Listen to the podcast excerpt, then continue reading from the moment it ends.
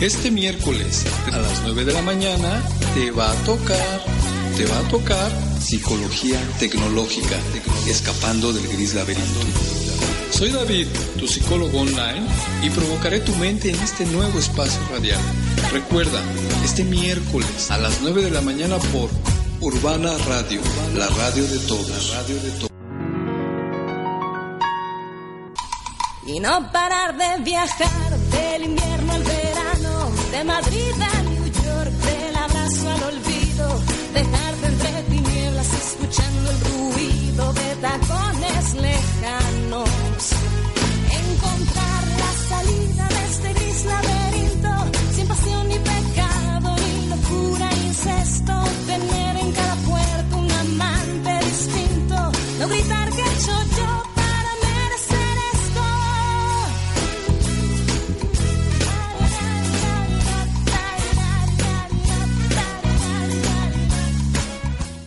Buenos días, buenos días a todos. Mi nombre es David y soy tu psicólogo online. Y este es tu programa Psicología Tecnológica, escapando del gris laberinto.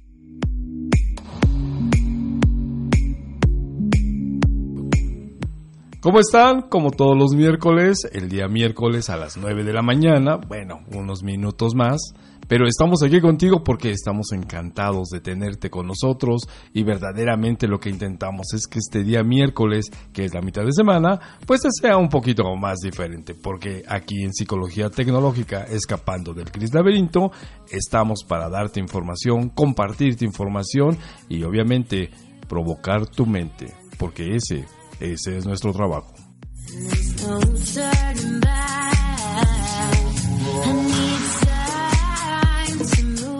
Hoy es el día miércoles 4 de septiembre del 2019 y para nosotros aquí en México es importante porque viene una de las festividades más grandes que puede haber en nuestro país y que es el Día de la Independencia. Estamos a una semana, pero bueno, ya se siente el ambiente mexicano, ya todos estamos preparándonos qué ropa nos vamos a poner, qué vamos a comer ese día, a quién vamos a invitar, si alguien se va a emborrachar como siempre y nos vamos a reír, y etcétera, etcétera. Aquí ya se huele el ambiente jocoso porque en México el 16 de septiembre es algo verdaderamente grandioso. Bienvenidos, este es tu programa Psicología Tecnológica, escapando del gris laberinto. Hoy es miércoles y hoy Hoy te toca escuchar Psicología Tecnológica.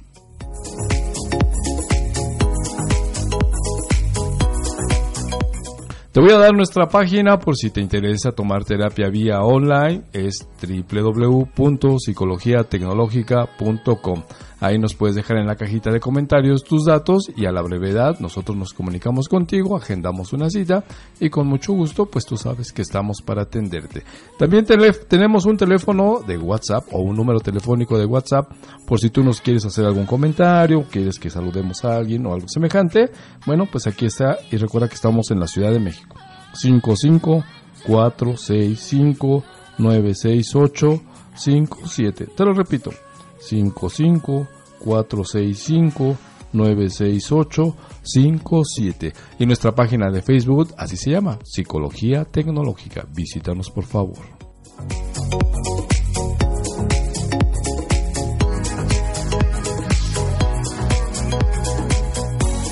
Hoy es una mañana un tanto cuanto extraña porque bueno, no hace mucho frío, pero está como medio nublado y bueno, pues ya sabes que aquí en nuestro país, más bien en la Ciudad de México, pues el, clima puede cambiar de un momento a otro. ¿Y sabes qué? Se dice que el clima de la Ciudad de México es el mejor clima del mundo porque nunca es tan extremoso y nunca sabes qué va a pasar. Porque en un solo día puedes tener todos los climas.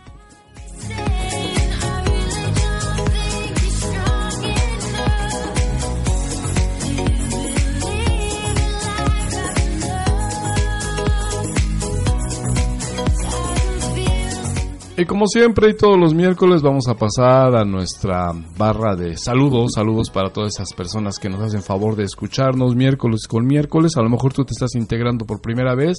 Muchas gracias por sintonizarnos. A lo mejor te encuentras del otro lado del planeta porque sabemos que nos escuchan tan lejos allá como en, Australia, en Japón, en Rusia y en diferentes lugares. Voy a saludar a toda la gente que nos hace favor de escucharnos miércoles a miércoles, pero la voy a saludar así de manera general porque saben que perdí mis registros de saludos, así es que vuélvanmelos a mandar por favor porque no recuerdo los nombres de todo mundo. Pero no importa, de todas maneras, te mando saludar. Recibe un fraternal abrazo desde acá, desde Psicología Tecnológica, escapando del gris laberinto.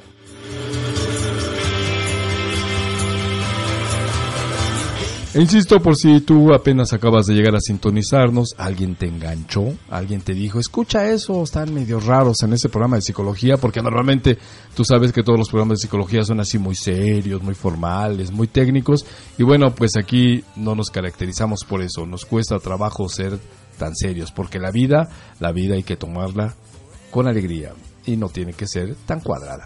Así que vamos a dejar de buscarle la cuadratura al círculo y vamos a entrar de lleno a las temáticas de esta estación, de este programa.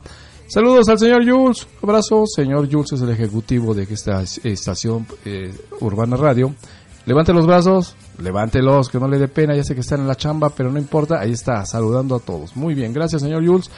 Eh, nosotros tenemos en este programa dos barras, así dividimos nuestro programa, que dura una hora, pero siempre me engaño porque que a veces dura hora y media, en fin. Bueno, la primera barra se llama Hechos y Cosas. Recuerda que aquí te vamos a platicar algunas cosas, hechos coloquiales, o no sé, algo que desde nuestro muy particular punto de vista te puede ser interesante o puede aumentar tu acervo cultural. Esa es la intención. Bueno, Hechos y Cosas, esa es la primera. Y la segunda barra la llamamos Destripando la canción. ¿Por qué? Pues porque vamos a agarrar una canción, la vamos a abrir, vamos a utilizar su letra o el mensaje, le sacaremos las tripas y luego las analizaremos desde un enfoque psicológico. Así es que no te vayas, no te desesperes. El tema de hoy me parece que es muy interesante porque de alguna manera va ligado con el tema de la semana pasada que hablamos, esa sensación del amor, ¿te acuerdas? Así cuando flotas y todo da vueltas y no piensas en nada, solamente en el bien amado. Bueno, pues está un poquito ligado, pero esta se llama, te voy a adelantar el tema para intentar que te quedes y tiene el nombre de esta segunda barra en Destripando la canción, el nombre de... A ver, y hasta es una pregunta, ¿eh? así es que hazte a ti o pregúntale a la que está al lado para que cuando entremos de lleno pues tengas una mayor eh, conocimiento del ambiente. Ahí te va la pregunta y escucha tus respuestas porque las vamos a destripar. ¿Y, y tú? ¿Para qué quieres una pareja? Ay, por Dios, hay gente que de pronto brinca y, y empieza a sacar sus conclusiones. Ahorita te las vamos a destruir, ya verás. Tú aguanta, aguanta la segunda barra. Así es que bueno, pues vamos a entrar a nuestro primer tema que se llama Hechos y Cosas. Pero antes, escucha esto.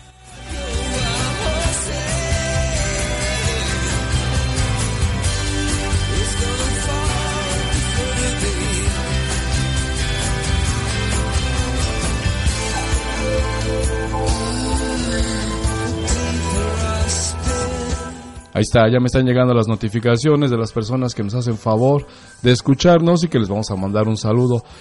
Saludos a Bombay, no sé si Bombay sea una persona o estemos hablando ahí de, la India, pero bueno, de todas maneras, Bombay, te mandamos un saludo desde acá, desde Psicología Tecnológica, escapando del gris laberinto. Y hoy, hoy Bombay, hoy te toca, pero escuchar nuestro programa porque te vamos a provocar la mente.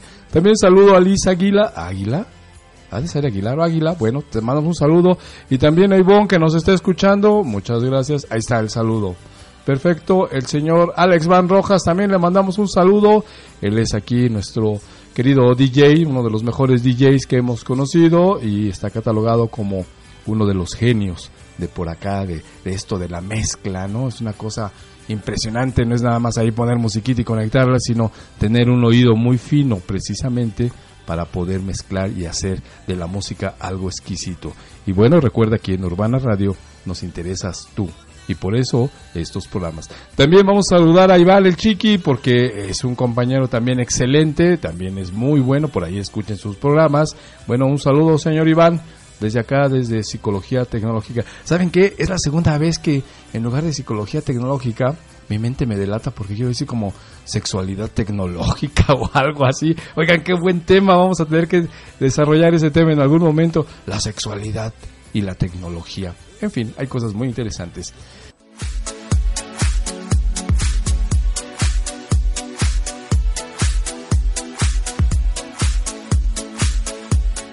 Recuerden que aquí en Psicología Tecnológica y la estación Urbana Radio, la radio de todos, te hemos invitado para que seas altruista. Estamos haciendo una campaña, los diferentes DJ, el señor este, Jules y todos ellos, precisamente para que compartas un poquito de ti. Y bueno, nos hemos dado la tarea de reunirnos en grupos para hacer algunas tortas, algunos cafecitos y llevarlos a las personas que se encuentran pues afuera de los hospitales y que están esperando a que su pues su familiar salga de una operación y a veces pues es gente que viene pues de muy lejos y pues el dinero no abunda. Entonces pues compartimos un poquito de nosotros ya te hemos platicado cómo lo hemos desarrollado.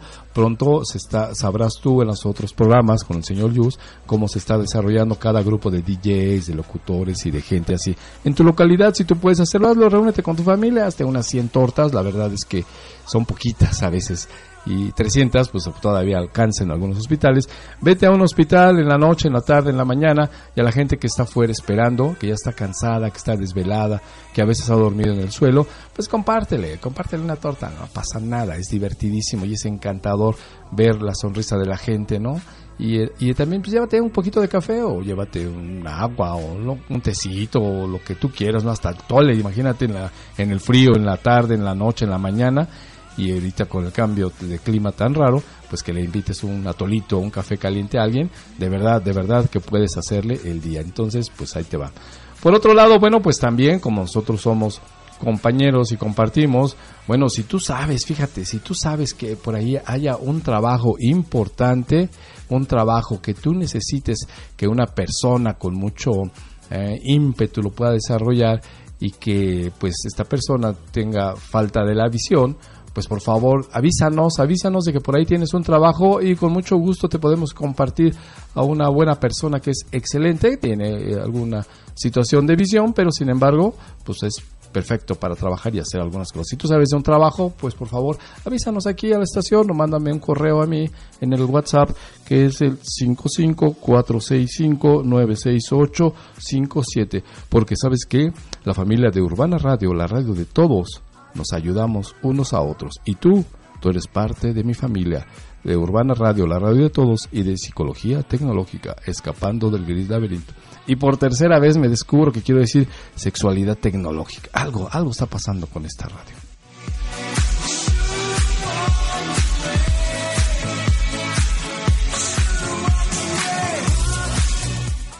Pero bueno, vamos a, pasar a nuestra primera barra que se llama Hechos y Cosas. ¿Y sabes qué te voy a platicar rápidamente en Hechos y Cosas?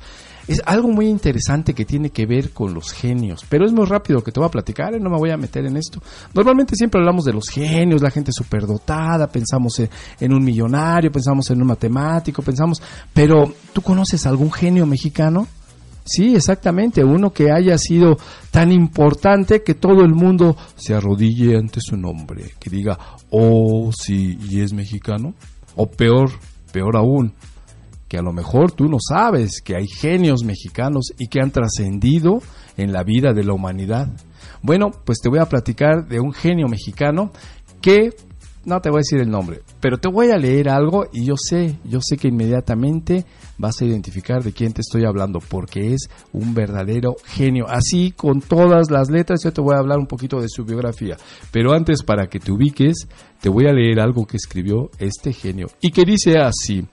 Escucha mi voz. Perdón, es que ando un poquito enfermo de la garganta y tengo la voz aguardientosa, pero voy a tratar de hacerla cachondona, sexual, así para que... Ah, ya ves, ya dije otra vez sexual, algo traigo, algo traigo, me estoy delatando, no se preocupen, lo tendré que arreglar con mi propio psicólogo. O mejor voy a psicologiatecnológica.com porque ahí hay excelentes psicólogos cognitivos conductuales. Date una vueltecita. Bueno, ahí te va. Y dice así. Hombres necios que acusáis a la mujer sin razón, sin ver que sois la ocasión de lo mismo que culpáis.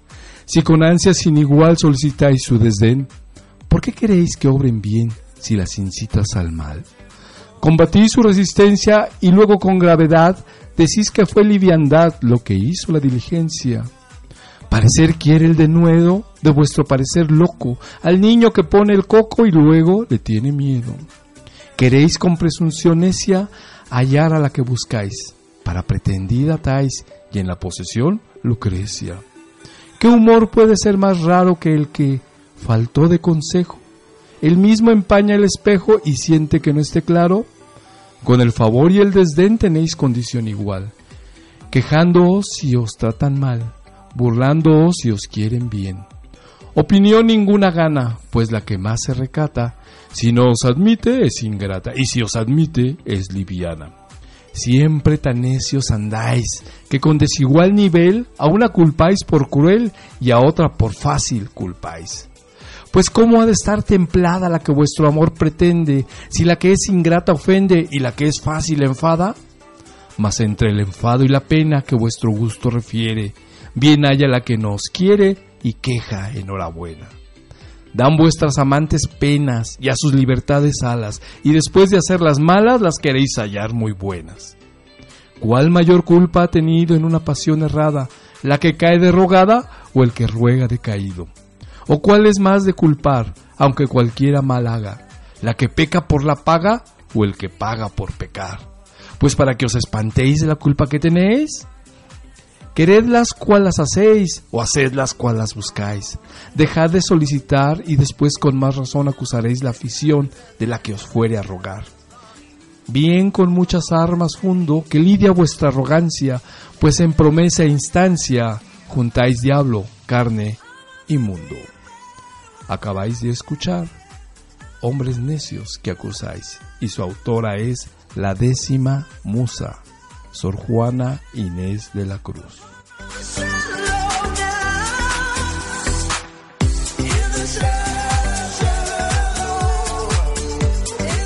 ¿Y qué creen? Que también me la sé en inglés, nada más que es Englishon, así como un presidential que se fue Y dice así: Shili yumen de bangrogli fountain woman kin noticing you are love to blame you funded to plant in woman mean after you went for ah ya olvídenlo salió mal quería hacer un chiste pero me sentí ridículo. Adiós.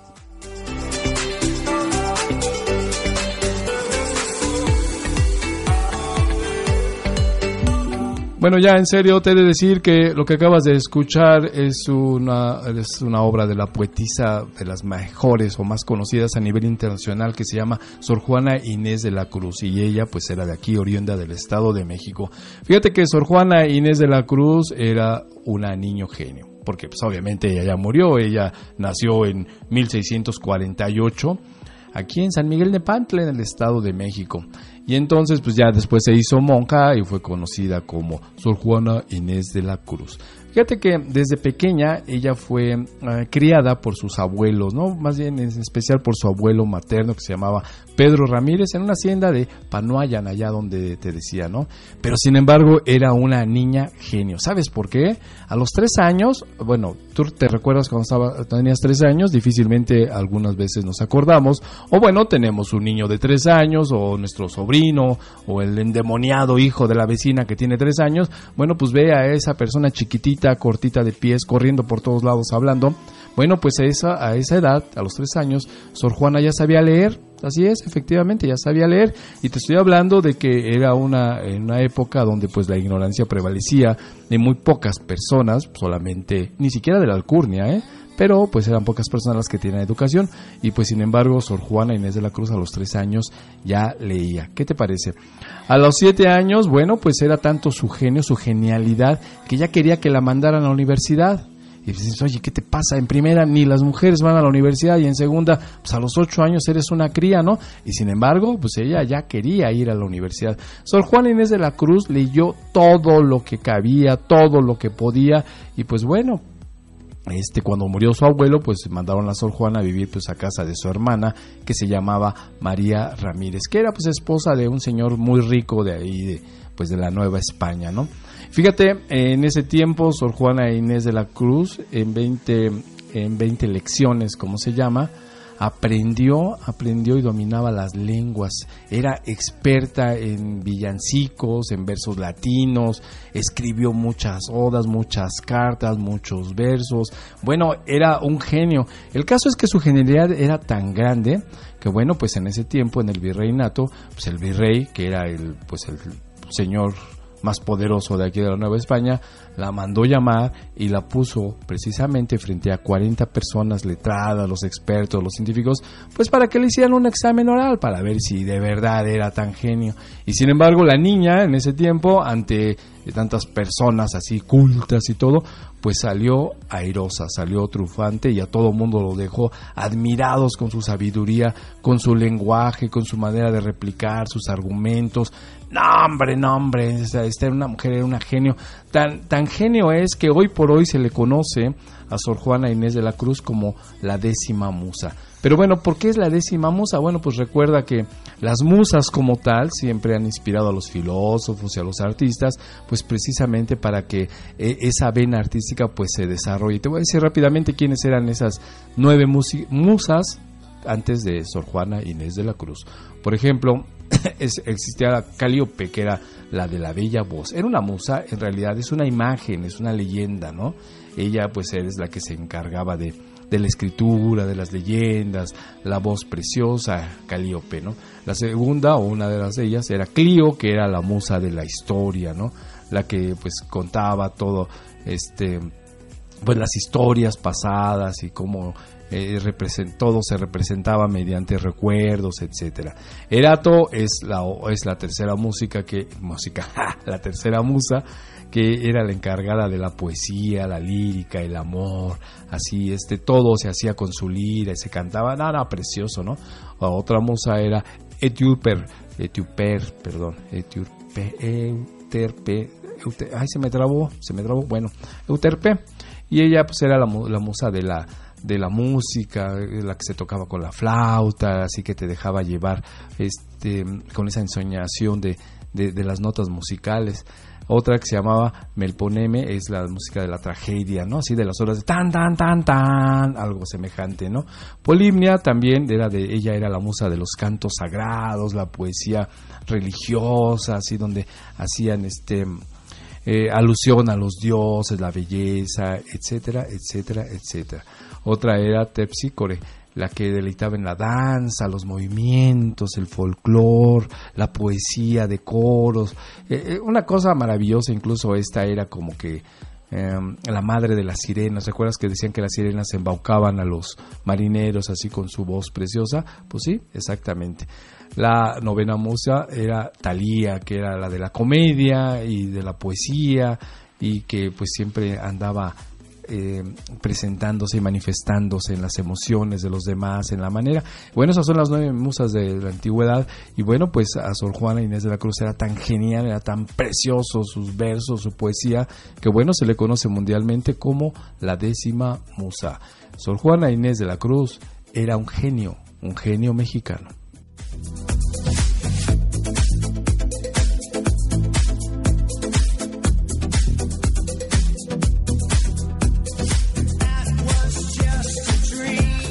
Y entonces, bueno, pues como era un genio, pues eh, la esposa del virrey dice, ella tiene que ser mi dama, mi compañera, tiene que ser representativa de mí. Y entonces, pues prácticamente la adoptan, se la llevan a vivir. Dicen, dicen, a mí no me consta porque yo no lo vi, ¿no? Pero por ahí dicen que se dio un romance entre esta mujer y Sor Juana Inés de la Cruz. Dicen, pero bueno, eso ya los expertos.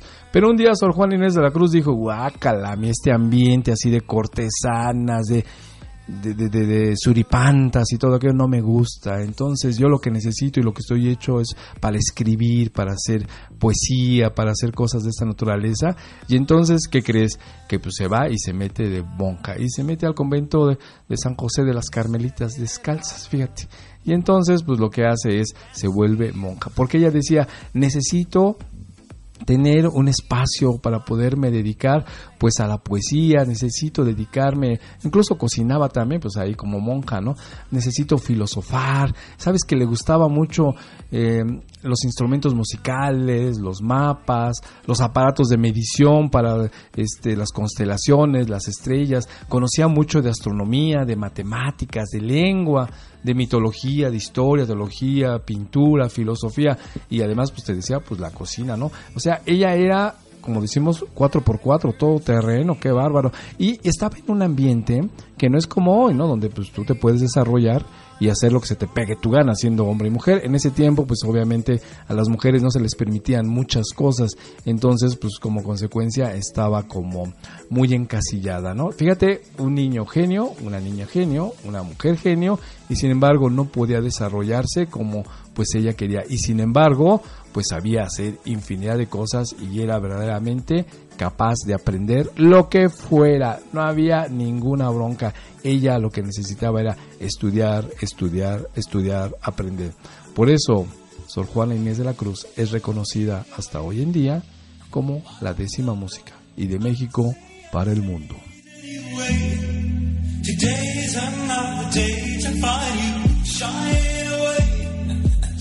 ¿Por qué se dice que es una niña genio o por qué pensamos que es una niña genio? Pues obviamente porque tiene características de estos niños genios, ¿no?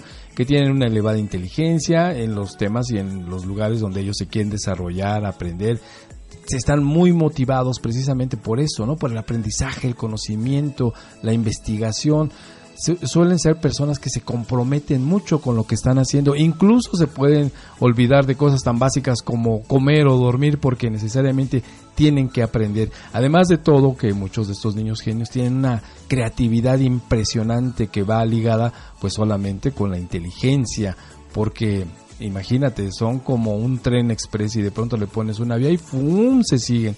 Por supuesto que pues su coeficiente intelectual pues es muy alto. El promedio es como en la gente común y corriente es como de 80 a 110, ¿no? Ya cuando tienen 120, 125, 140, no, pues ya, ya están desarrollando algún tipo de genialidad. Entonces, bueno, pues se manifiestan en cualquier ámbito que les guste, puede ser desde ciencias, matemáticas, pintura, puede ser oratoria, puede ser lo que tú quieras o puede ser todo porque efectivamente tienen tanta capacidad, es tanta su curiosidad, es tanta su inteligencia, que por supuesto pueden entrarle a todo. Es una maravilla conocer a un niño genio. Yo tengo la oportunidad de trabajar aquí en la clínica con un par de niños de esta naturaleza y es impresionante porque tenemos una niña de 7 años donde verdaderamente disfrutas su presencia, su plática, sus juegos, su creatividad. Es maravilloso porque estos niños genios de verdad te enseñan y te comparten mucho de su vida. Y Sor Juana Inés de la Cruz era un niño genio que nació, yo diría que en una época que no tenía, que no era adecuada porque pues no, no desarrollaban todas esas características, pero de México para el mundo, la décima musa, Sor Juana Inés de la Cruz. ¿Y qué crees? Que lo llevas tú en la sangre, porque también es tu herencia.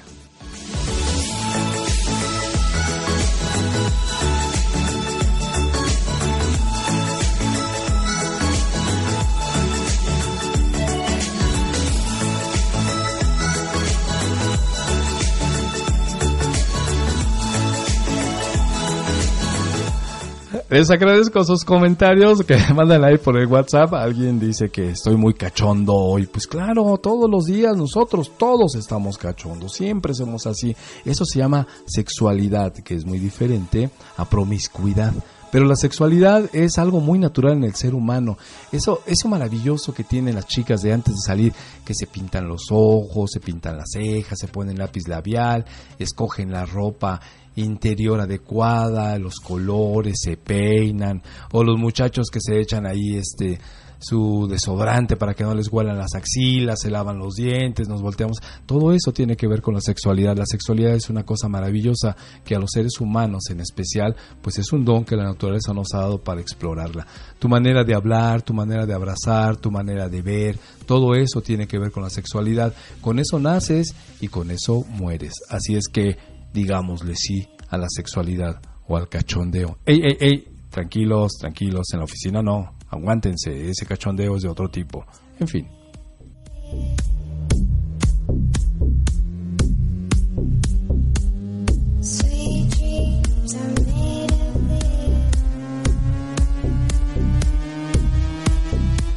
Y bueno, pues ha llegado el momento de que pasemos a nuestra segunda barra. Y la pregunta es, ¿y cuándo hablaste de la primera? No, sí, hablamos de Sor Juana Inés de la Cruz.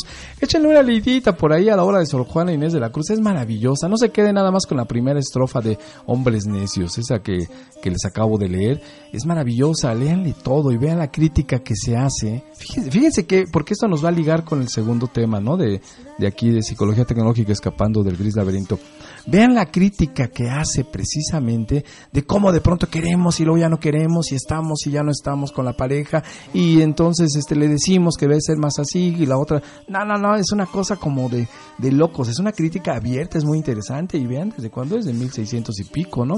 Ahí les va, les voy a leer un pedacito otra vez, no se queden con la primera estrofa, búsquenla por ahí en internet, es maravillosa, se llama Hombres Necios que acusáis, Sor Juan Inés de la Cruz, y es verdaderamente exquisito ver la crítica que hace de una manera tan elegante, pero tan real con respecto a que si queremos o no queremos. Ojo, no solamente es hacia los hombres, tú lo puedes entender también como mujer. Cámbialo, cámbialo y verás cómo de pronto nos descubrimos, pues siendo un tanto cuanto extraños con respecto a la relación que queremos. Y lo vamos a ligar con nuestra segunda barra que se llama Destripando la canción. ¿Estáis listos? Pues ahí les va, voy a leer un poquito, ¿eh? Venga. Y dice así. Cachondo dices, ¿no? Hombres necios que acusáis a la mujer sin razón, sin ver que sois la ocasión de lo mismo que culpáis. Si con ansia sin igual solicitáis su desdén, ¿por qué queréis que obren bien si las incitas al mal? Combatís su resistencia y luego con gravedad decís que fue liviandad lo que hizo la diligencia. Parecer quiere el denuedo de vuestro parecer loco al niño que pone el coco y luego le tiene miedo. Queréis con presunción necia hallar a la que buscáis. Para pretendida dais, y en la posesión Lucrecia. ¿Qué humor puede ser más raro que el que, falto de consejo, él mismo em, empaña el espejo y siente que no esté claro?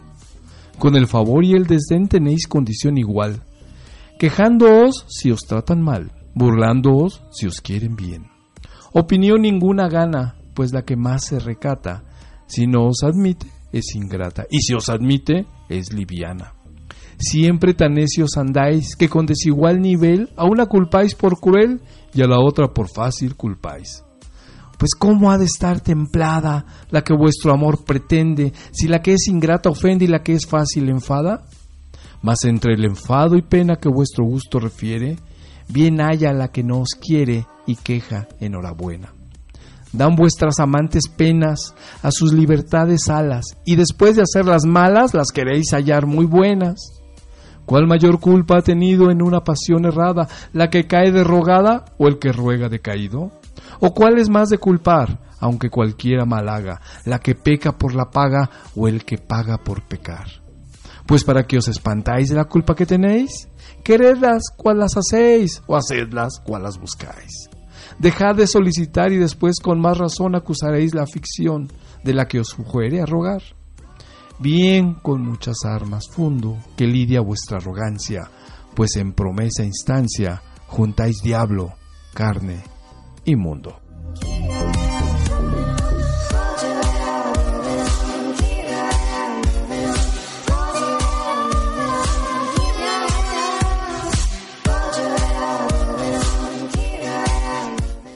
Está buena, ¿no? Está buena una crítica así directa. A ver, pues ¿para qué quieres? ¿Cómo la quieres? ¿Buena o mala? ¿La quieres así? ¿Que te ruegue, que no te ruegue? ¿De qué traes? Estás como enloqueciendo, ¿no? Y eso nos va a dar pie también para nuestro siguiente tema, que se llama Destripando la canción, y el tema se llama ¿Y tú, para qué quieres una pareja? Pregúntatelo, ¿no? Y te voy a poner una cancioncita muy bonita para que pues la escuches y pues vamos a ver si de veras todo lo que decimos, todo lo que sentimos está ligado con nuestra realidad. Así es que en 3, 2, 1, con ustedes, destripando la canción.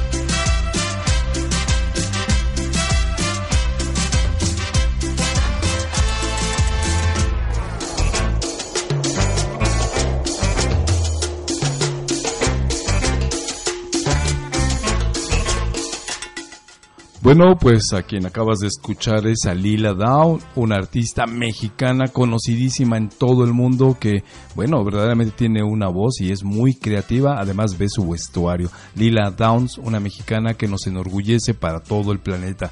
A veces he conocido gente que no conoce la obra de Lila Downs.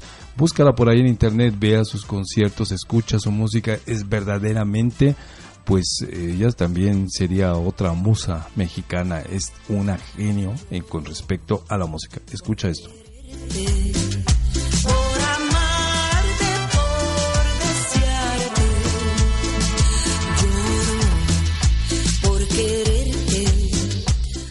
Fíjate cómo mezcla esa voz, esa cumbia, esa con un ritmo moderno y es algo verdaderamente pegajoso. Es una artista que verdaderamente es muy creativa, es mexicana. Así que si no conoces su obra, yo te invito para que la escuches. Aquí en Urbana Radio también se toca música de Lila Downs. Ella es un genio mexicano. Ahí te va.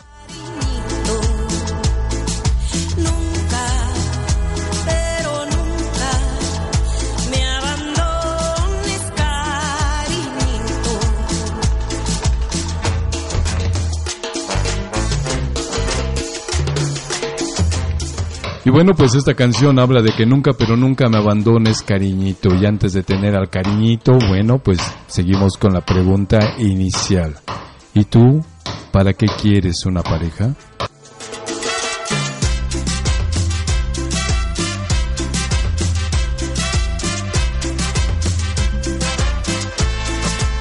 Bueno, pues esa es una pregunta muy interesante y te voy a te voy a decir, te la voy a repetir una vez más, por favor, hombre o mujer, concéntrate y si quieres, pues contéstatela solamente para ti o contéstasela a tus compañeros o debátela. Y la pregunta es, ¿y tú para qué quieres una pareja? Pues bueno, ya que te hiciste la pregunta y ya que te estás contestando, te voy a decir cuáles son las preguntas más genéricas, que más bien las respuestas más genéricas que se dan. Pues dices, pues es que quiero una pareja para amarla. Y yo te pregunto, ¿qué es el amor? ¿Cómo es el amor? ¿De verdad es amor o está confundido con posesión? A otras personas dicen, pues para que me acompañe, para que te acompañe todo un ser humano con la experiencia, con el conocimiento de la vida, con su bagaje cultural, para que te sirva solamente de acompañante, así como que te lo llevas a bailar y que tengas con quién o de pronto solamente para que ande por la calle y te sientas que, no estás solo o sola, para eso no es un ser humano. Otros dicen, ah, es para este, y, y empieza uno a dudar, ¿no? Este, pues, para quererlo. ¿Y por qué? ¿Cómo que para quererlo? ¿Por qué vas a quererlo? ¿O será que tú no te quieres? ¿O será que tú estás pensando que a ti te deben de querer y que entonces es un intercambio? Algunas veces dice uno, para que me proteja, ¿no? ¿Protegerte de qué? O sea, ¿tú crees que todavía va a andar con su armadura, con su espada desenvainada, y fuera, fa, fa, fa, y se echa a todo mundo que te vea? Ah, La verdad es que hasta se ve ridículo. Algunas veces a los que les gusta viajar en transporte público, pues te subes ahí al metro, ¿no? Al suburbano y resulta que pues hay un chico que parece así que está protegiendo a su novia y hasta hace círculo con sus manos y va el metro apretado y resulta que pues el otro está protegiendo a su princesa, ¿no? Y dices, oye, pues está bien que la quieras, pero pues no seas gacho, te ves hasta ridículo y no nos dejas ni siquiera mover a los demás. ¿Protegerte de qué? Muchas veces dicen es que, en especial pasa con las chicas, es que me siento protegida con él. Pero y uno les pregunta y dice, oye, ¿protegida de qué? Eres autosuficiente, te has cuidado toda la vida, eres responsable. De hecho, creo que hasta tú lo proteges porque cada que se emborracha y va a la cárcel, tú eres quien lo está sacando de ahí del atolladero.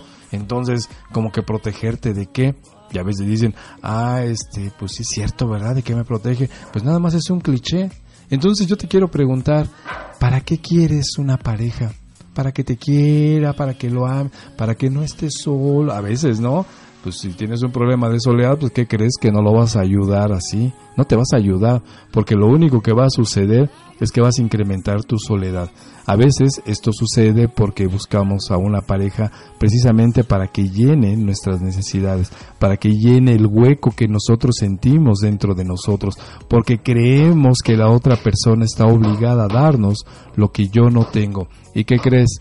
Que la otra persona está exactamente o peor igual que tú. También, si se equivocó, si no lo ha pensado, si no fue con el psicólogo, a psicologiatecnológica.com, ah, comercial, no sabe cómo llenar ese hueco, no sabe llenar esa soledad y entonces lo único que hace pues es juntar más pena, juntar más soledad y de pronto ya están atrapados el uno con el otro y no saben cómo lo van a arreglar.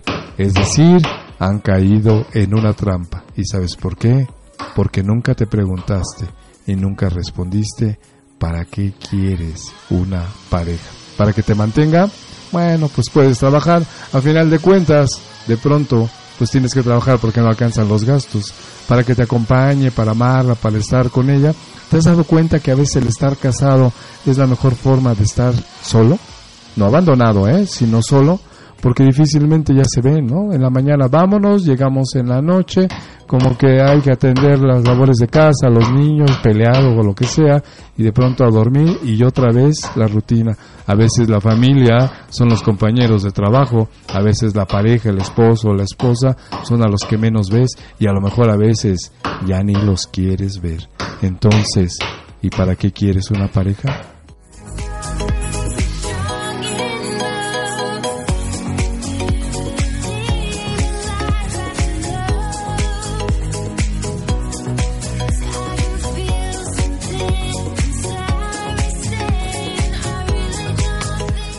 Entonces regresamos con lo mismo.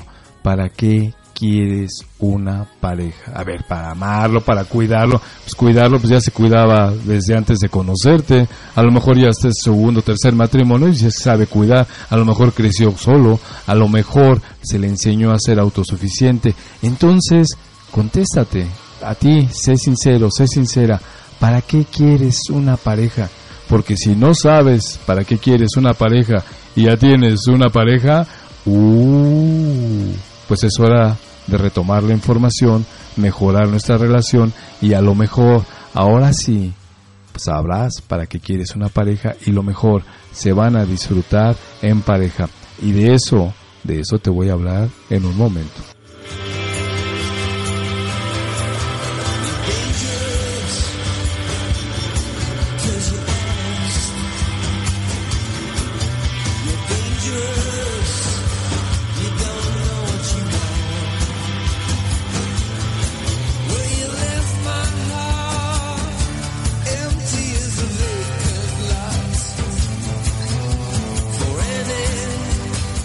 Entonces hoy, hoy no es válido que cuando te pregunte yo para qué quieres una pareja me digas para que me ame.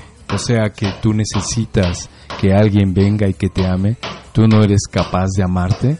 Tienes un hueco en la vida, en el alma, que no te permite amarte y entonces lo que buscas es que alguien llene tu vacío. Que alguien te ame, tú no te amas o no te amas lo suficiente o a lo mejor ni siquiera te habías preguntado si de verdad te amas porque automáticamente decimos sí, sí me amo, soy lo que más amo.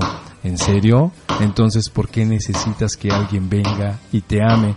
Y a lo mejor esa persona que escogiste o que engatusaste o que se engatusaron, realmente no sabe cómo es amar o también está esperando que tú lo ames, que tú le des y entonces se encuentran los dos vacíos y resulta que ni lo amas ni te ama y están pues agarrados de la mano, atados por un compromiso por algo y no saben ni siquiera lo que es amor, menos podemos amar. O defíneme tú, ahí en tu lugar, en tu casa, en tu oficina, ¿qué es el amor?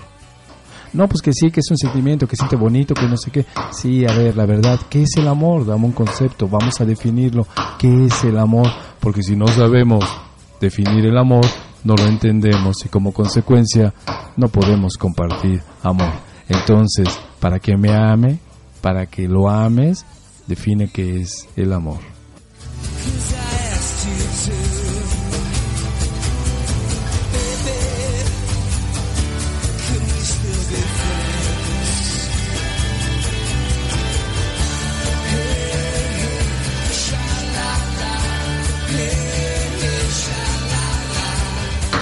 Ni modo, hoy nos tocó ruido de fondo, pero tómenlo como si fueran los latidos del corazón. Tac, tac, tac. O tómenlo como si fuera una noche íntima. Tac. Ah, no, eso no. No, perdónenme, no sé qué pasó. En fin, bueno, regresamos.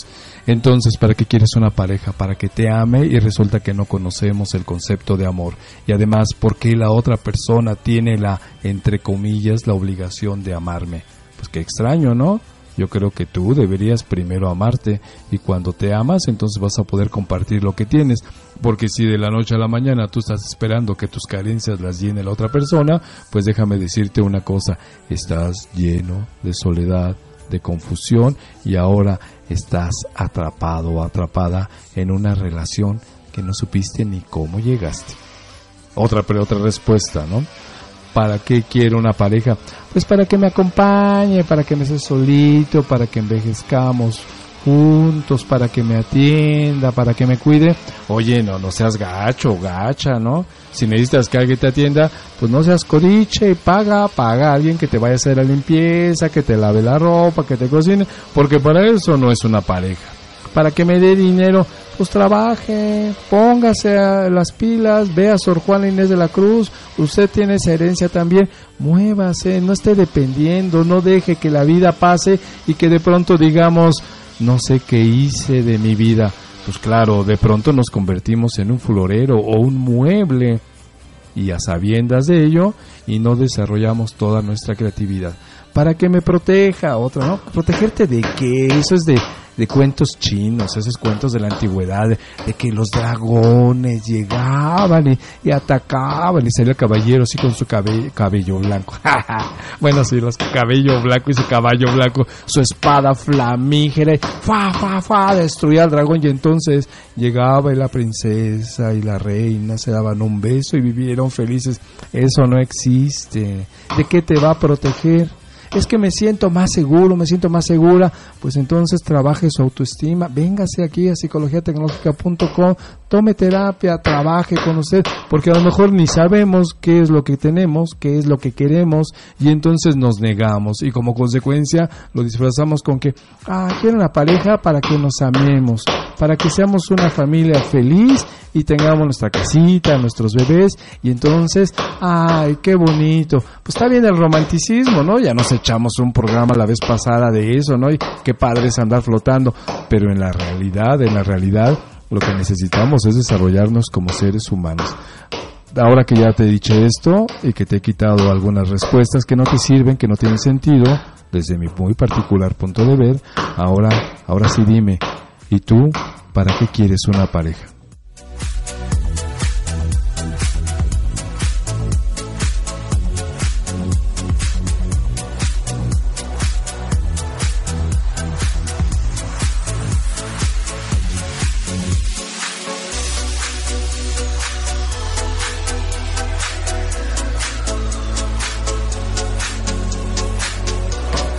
Yo creo que antes de seguir necesitaríamos saber primero lo contrario. ¿Para qué no debes tener o querer una pareja? Y yo creo que una pareja no es para dominarla, no es para mandarla, no es para celarla. Oye, oye, espérate no existen los celos buenos, ¿eh? Y no existe esas banalidades de que es que si te cela un poquito es porque te ama. Eso no existe, los celos destruyen. Así que para eso no queremos una pareja. No queremos una pareja para competir, para ver quién manda, para ver quién se somete primero. La competencia desleal dentro de una familia, dentro de una pareja, es lo que destruye vidas. Y cuando hablo de destruir vidas, no hablo de que se separen, sino que muchas veces están tan atorados en ese ambiente que pueden vivir años y años y resulta que todo momento se están lastimando. Para eso, para eso no es una pareja. Entonces, ya te quité otro. Eso no nos sirve.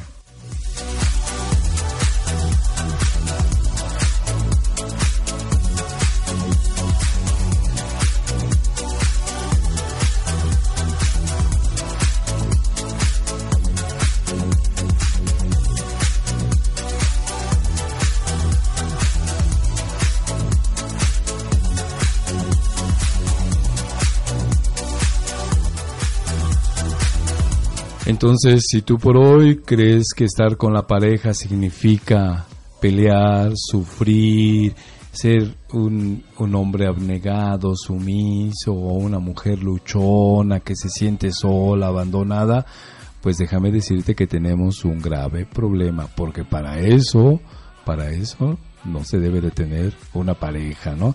¿Te gusta pelear? Pues métase a las luchas, métase a estudiar, no sé, algún arte marcial, o sea, canalice eso, de verdad.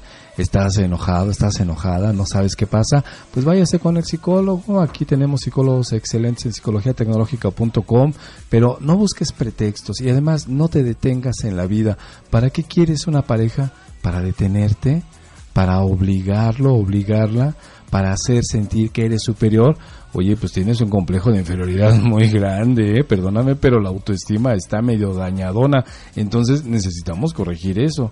Bueno, ya que sabemos lo que para no, lo que no queremos o que no debe de ser una pareja, ahora sí, contéstame, ¿no? ¿Y para qué? ¿Para qué quieres una pareja? Yo te espero, ¿eh? Te voy a poner musiquita para saber si es cierto.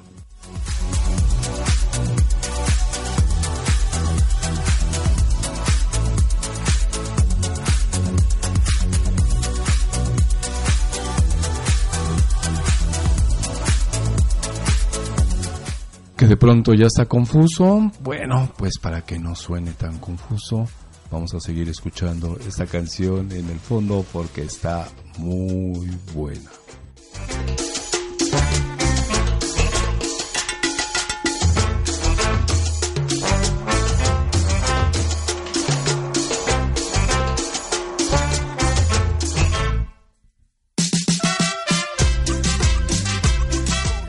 Que ese ritmo estaba muy bueno. Perdónenme, esa cumbia y con el ritmo de Lila Downs es una cosa maravillosa.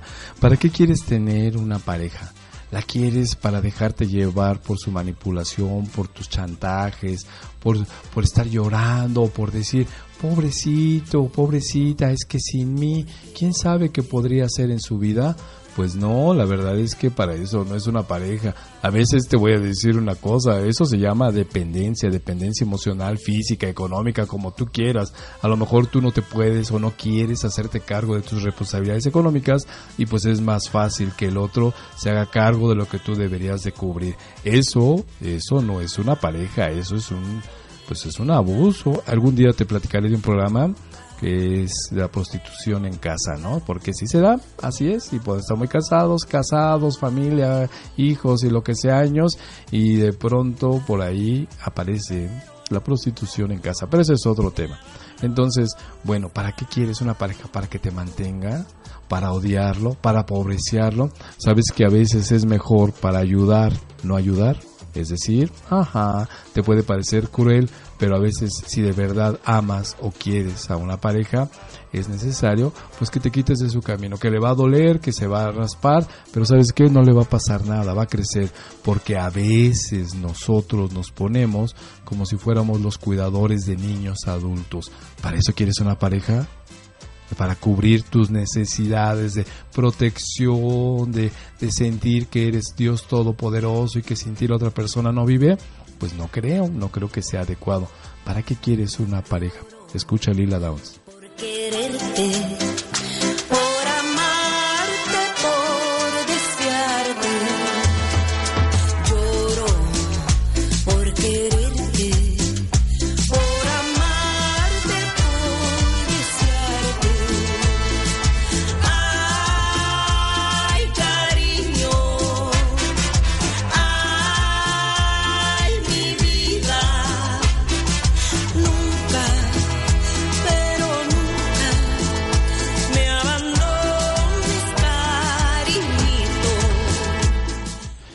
Porque entonces a lo mejor lo que estás viviendo no es amor, a lo mejor lo que estás viviendo es una dependencia, a lo mejor lo que estás haciendo es un esclavo, a lo mejor estás tratando de vincularte con eh, directamente y así de manera simulada esa cuestión de, de protección, pero de alguna manera es de no me hago cargo de mí. Solamente lo que estoy haciendo es te estoy utilizando. ¿Y sabes para qué te utilizo? Porque a mí me da flojera desarrollarme. Y entonces, para eso quiero una pareja. Lloro por quererte,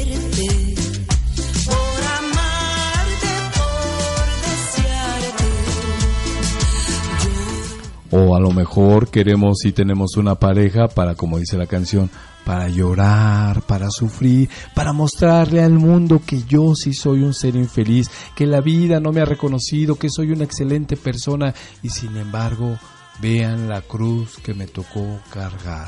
Y como sufro y me aguanto como los machos o las machas, entonces casi soy una divinidad. Y cuando llego a todos los lugares, llego con mi cara triste, la cola entre las patas, las orejas gachas, y entonces provoco que la gente diga, cuánto sufres pequeño David, cuánto sufres por amor, porque esa persona que está a tu lado no te valora.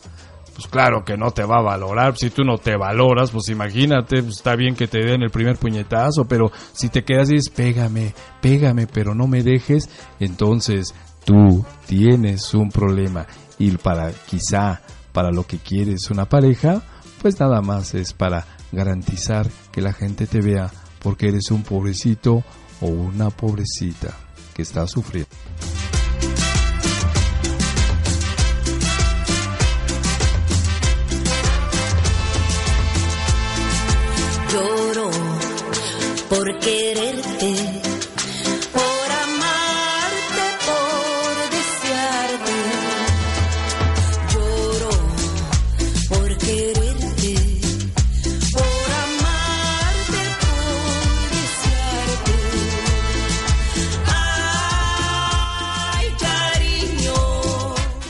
Luego decimos, ¿y qué es una pareja? Pues imagínate que tienes los dos pies parejitos y sirven precisamente para que avances, para que se vaya al mismo ritmo. O sea, no estás mocho, no estás coja, porque una pareja no es diferencia, una pareja tampoco es igualdad, porque cada pierna es diferente, pero tienen una, un objetivo que es caminar, avanzar, estar y al mismo tiempo la igualdad.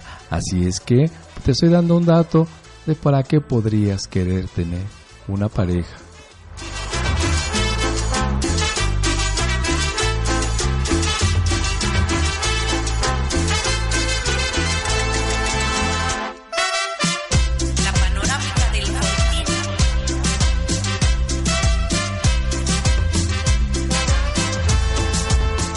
Y bueno, yo no te voy a dar la respuesta porque cada quien tiene sus necesidades y las tiene que cubrir. Pero si la pregunta es ¿para qué quieres una pareja? Pues yo te voy a decir más o menos lo que yo creo que podría ser una pareja. Y piensa precisamente en nuestros dos pies. Iba a decir dos patas, por favor.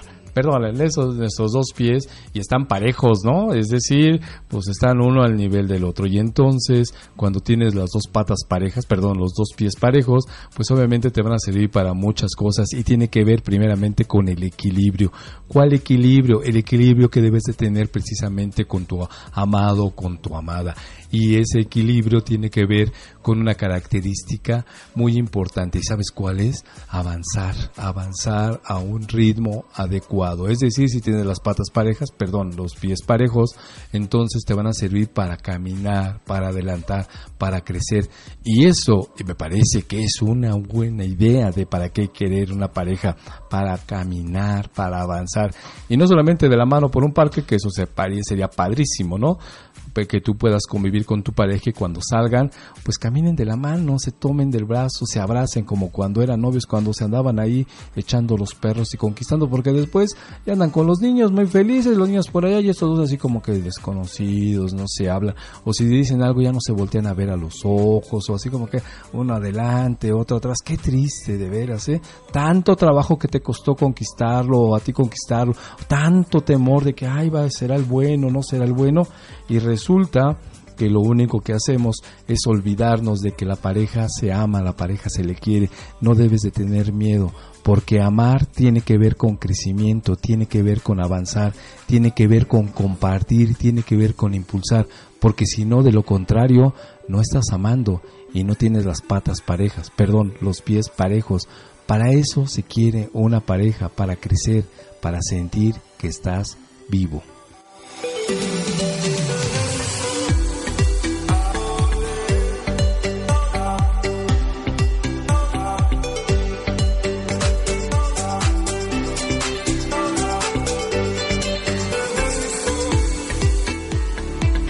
Entonces ya te di un tip para que se quiere una pareja. ¿Sabes para qué? Para crecer, para evolucionar, para mejorar, para ayudar, para compartir. Y a veces, en realidad casi en todo tiempo, te tienes que desprender de ese odio, de ese coraje de que te den y, y pensar que la pareja está para servirte. No, tú tienes que dar, tienes que compartir. Entonces va a pasar un milagro maravilloso. ¿Sabes qué va a pasar? Eh, va a empezar a aprender también tu pareja igual que tú, porque los dos lo van a hacer. Y entonces se van a tomar de la mano, si quieres simbólicamente, y van a empezar a caminar parejos, no chuecos. Esa es una buena idea de para qué quieres una pareja. Vamos a redondear el asunto, ¿sale?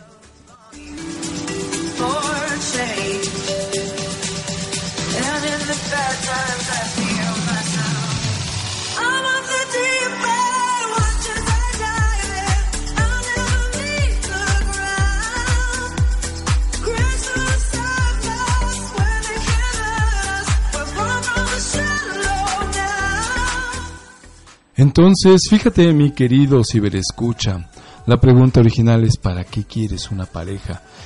Todas tus respuestas o la mayoría de nosotros utilizamos clichés que pues aprendemos por ahí en el camino y los adoptamos como si fueran nuestros, ¿no? Tomamos letras de canciones. El otro día tenía yo una plática muy interesante con un adolescente porque decía, es que como dice la canción, para amar esto y esto y esto, y me echaba un choro impresionante. La verdad es que me encantaba platicar con él porque te lo dicen de una manera segura. Están investigando, los adolescentes están investigando el mundo, lo están sabiendo, lo están conociendo. ¿Y qué crees? Que pues tienen muchos datos, ¿no? Muy interesantes. Y entonces él comentaba que el amor era lo que decía esta canción, que era muy cierto. Y entonces yo le decía, pues sí, yo creo que tienes toda la razón, pero te voy a explicar. Ese artista que hace la canción, que lo canta, que se oye tan bien, pues a lo mejor él ni escribió la letra, la escribió otra persona.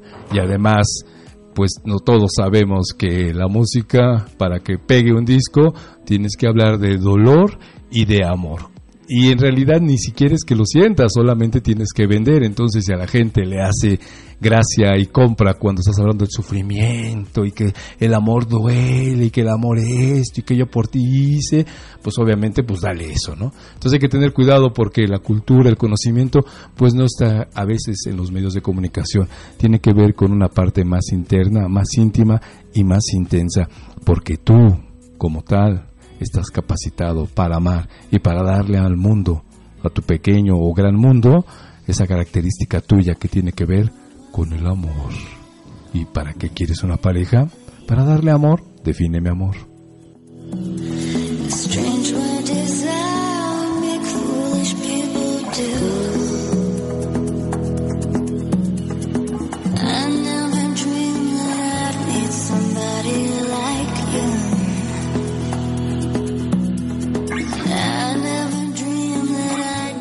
El amor puede funcionar como una emoción, como un sentimiento. La emoción, ya te hemos platicado en otros programas, es cuando tu estado de ánimo se mueve. Emoción viene de mover, de algo así, de algo te mueve. Estás puesto tranquilo y por un pensamiento, por un olor, por un recuerdo, por una situación, en ese instante todo, todo se mueve a tu alrededor.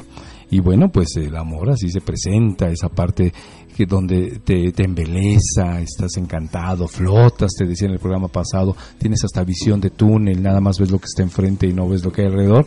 Bueno, pues así es el amor como emoción, pero también es perdurable como sentimiento. El sentimiento es pues por muchos años o por toda la vida y entonces se puede estar enamorado, puedes amar a una persona, a los hijos, a tu familia, a tus papás, a tu esposo y a tu pareja, que es lo que estamos hablando.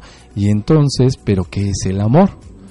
A veces tenemos ese mal concepto y es muy erróneo que para que te para que tú ames te tienen que amar o para que tú este, puedas dar amor, la otra persona está obligada a amarte. Y ahí, ¿qué crees? Está el error. Porque lo que tú crees que es el amor, vamos a poner una escala imaginaria del 0 al 10, tú crees que es 10 lo que estás dando de amor. ¿Y qué crees que la otra persona, desde su necesidad, también egocentrista, ¿no? Egoísta, igual que tú, de que te dé el amor, te dice, pues ¿qué crees que tú no me estás dando 10 de amor? Me estás dando un 4. Pero ¿cómo? Si yo te estoy dando toda mi vida. Pues no, no quiero que me des tu vida, quiero que me des amor.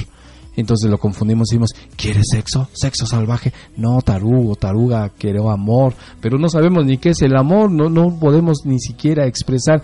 Y entonces la otra persona pues se va a justificar y dice, ah, no, pues yo sí te amo, pero tú no me amas y tú también. Y entonces empieza la bronca. Ahí está el problema, ¿te das cuenta? El amor no existe en dos direcciones. Sí, sorpréndete, asústate, ya sé que va en contra de todos tus clichés y todo tu conocimiento y lo que te han dicho y las canciones y bla, bla, bla.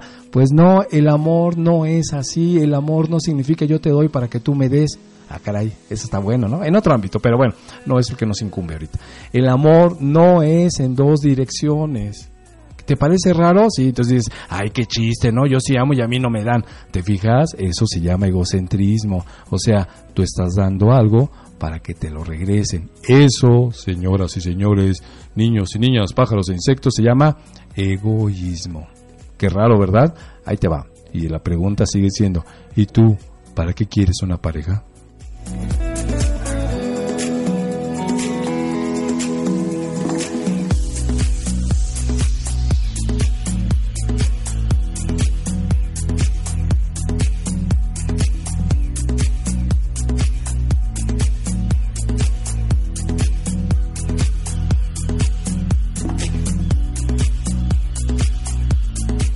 Me gusta esta parte en la que hemos llegado donde, bueno, pues ya tiramos esas primeras respuestas de, ¿para qué quieres una pareja? Para que me ame, para que me cuide, para que me acompañe. ¿Quieres compañía? Cómprate un perro guardián y a lo mejor te sale más barato y no se enoja tanto, ¿no? es para que me proteja. Por favor, ¿de qué te va a proteger si todos estamos aquí expuestos a todo, no? Es para que me cuide, pues que te cuide, pues ¿por qué te ha de cuidar? Cuídate tú, ¿no? Que no te enseñaron en tu casa, no aprendiste tú. Y además antes de tener a la pareja, ¿quién te cuidaba? Pues si sabes cuidarte, ¿no? Es para que me dé este niños. Uh, ¿quieres tener hijos? Sí, porque esa es la manifestación del amor. No nos hagamos, de pronto conocemos a muchas mamás que con toda la maternidad de pronto les chocan los hijos, ¿no? Es bien fácil dejarlos por ahí botados, ignorados, ¿no? Entonces, bueno, ya sé que tú no, tú no, otras, otras, las que no escuchan el programa, ¿no? Entonces, de pronto, pues los digo, de pronto ya aparece un artículo que apareció, ¿no? Ay, y ni avisaron, ¿no? ¿Cuántos de nosotros somos hijos planeados? ¿Cuántos de nosotros? Pocos, ¿verdad? O muchos quizá, pero bueno, a veces los chamacos llegan y ya no te avisan y entonces dices, ahora no sé ni para qué quiero una pareja. Y peor aún, la siguiente pregunta, que esa no la vamos a abordar hoy, sería, si no sabes para qué quieres una pareja y para qué quieres un hijo. Para darle amor, pues define mi amor, ¿no?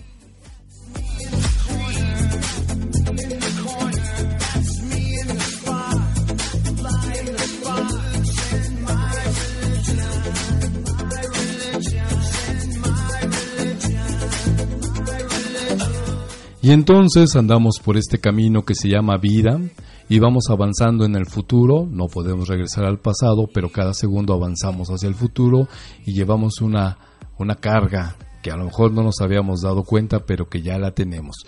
Y la carga es, ¿y para qué demonios quiero una pareja. Además, yo podía decir que era para amarla, cuidarla, respetarnos y en la vida real, en la realidad, en mi realidad, pues no se está llevando. Entonces ahora tengo una broncota porque me metí en algo. No te preocupes, ¿sabes qué? Toma terapia y de verdad esto se puede componer o mejorar.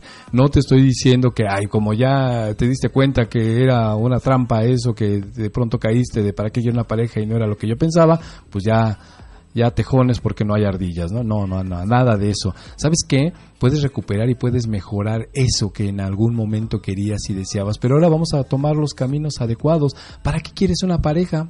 Una pareja como los pies, ¿no? Parejitos uno con otro. ¿Y para qué sirven? Para moverte, para caminar. Creo que es por ahí la definición que estaríamos buscando el día de hoy. ¿Para qué quieres una pareja? ¿Sabes qué? Para desarrollarte. ¿Y cómo te vas a desarrollar? Pues dando, compartiendo. Ah, sí, pero es que yo todavía llego y al segundo turno tengo que lavar trastes. Ahí comparto. No, no, no, espérate, espérate. No estamos hablando de esas situaciones. Eso no es un castigo. Compartir es que de pronto le baje uno a esa exigencia de que el otro me tiene que llenar o me tiene que dar lo que yo creo que está obligado. Empieza a hacerte autosuficiente en todos los sentidos. Tienes ganas de sentirte amado, amada, pues dile a tu pareja, acércate y dile, oye, dame un abrazo, ¿no? No, ¿cómo crees? Si siempre estás peleando de eso. Sí, pero hoy quiero un abrazo, no necesito más. O te voy a dar un abrazo. ¿Por qué? Pues porque eres mi pareja. Porque de verdad estoy recordando esa parte donde me enamoré de ti, donde nos enamoramos, donde pensábamos que el mundo, el mundo podía ser conquistado por nosotros dos.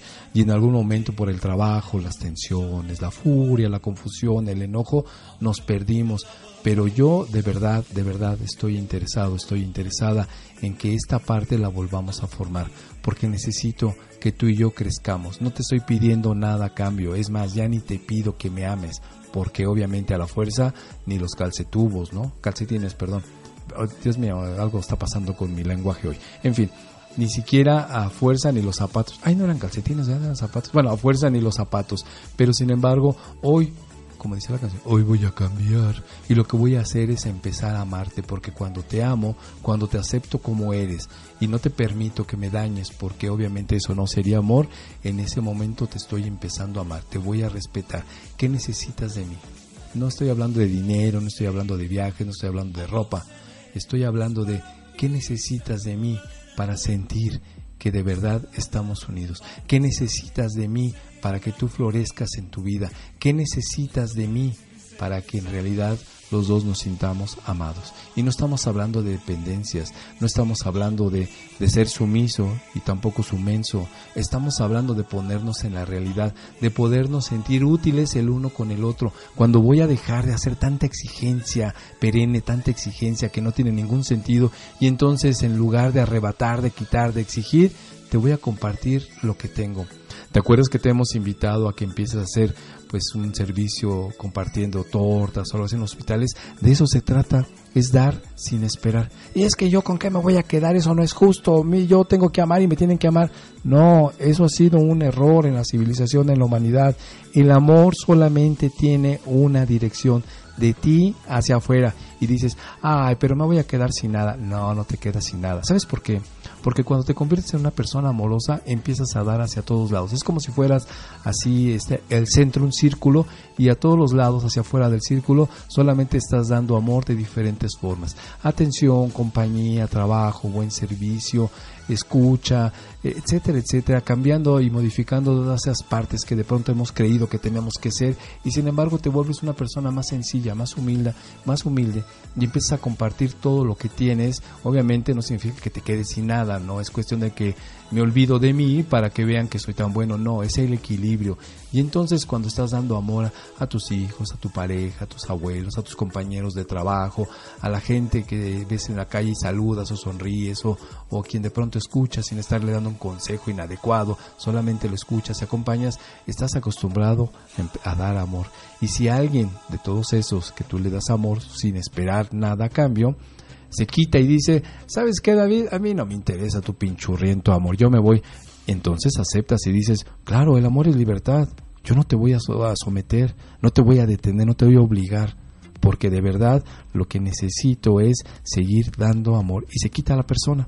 Y entonces como se quita, pues sí, hay una especie de duelo vacío, pero como estás tan acostumbrado a dar amor hacia todos lados, entonces no te vas a sentir mal porque alguien se quitó y hay una gran ventaja, fíjate, porque a lo mejor esa persona en algún momento dice, creo que el David sí me estaba dando amor o me gustaba estar con él y regresa y te dice, ya estoy aquí, me puedes volver a dar amor. ¿Y sabes qué dices tú? Ningún problema, estoy tan acostumbrado, me siento tan bien que también te puedo seguir amando. Y si es tu pareja, es mucho mejor.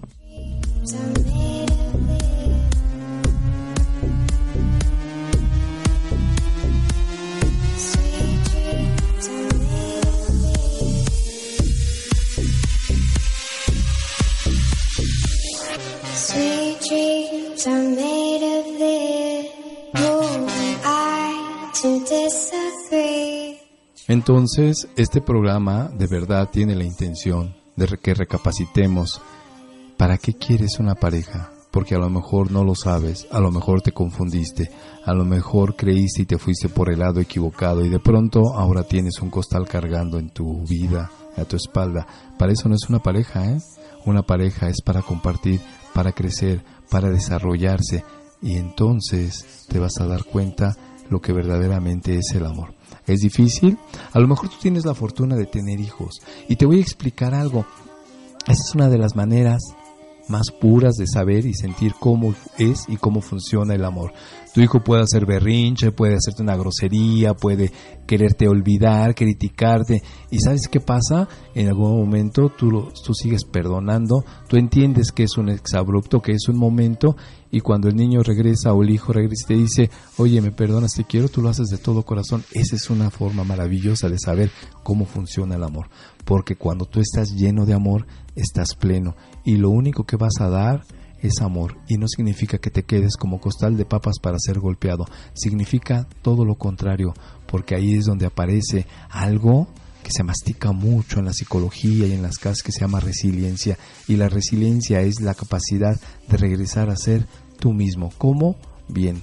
No existe ya entonces, después de este programa, el pretexto de que es que yo soy así porque me engañaron, porque me trataron mal, porque me olvidaron, porque me ignoraron esas son patrañas. Realmente tienes que darte la oportunidad de amar y de sentirte amado, porque cuando ya no pides, cuando ya no exiges, entonces te vas a dar cuenta cómo verdaderamente toda la gente te empieza o siempre te ha amado.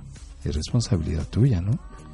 El amor está escrito en eso de ¿y para qué quieres una pareja? Porque si no sabes ahora, después de que te he platicado todo esto, ¿para qué quieres una pareja? La segunda pregunta es, ¿y entonces para qué quieres hijos?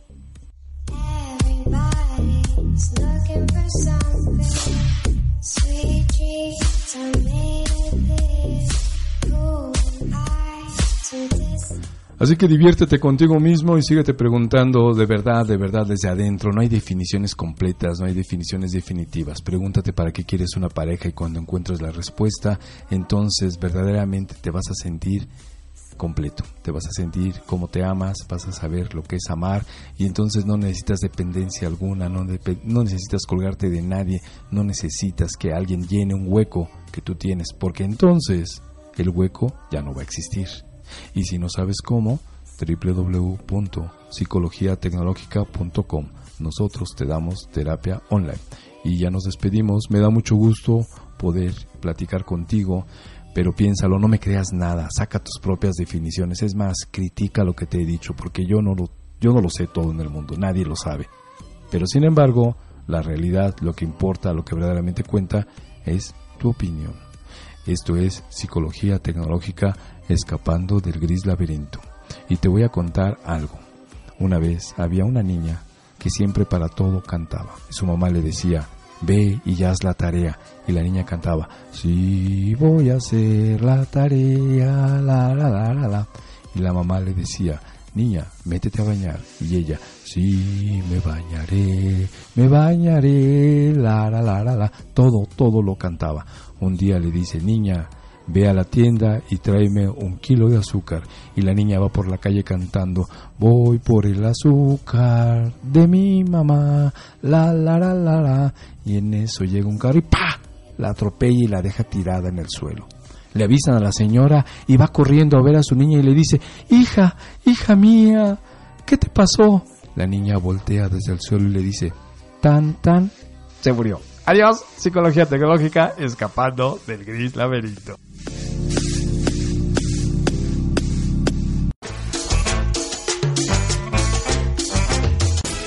Este miércoles a las 9 de la mañana te va a tocar, te va a tocar psicología tecnológica, escapando del gris laberinto.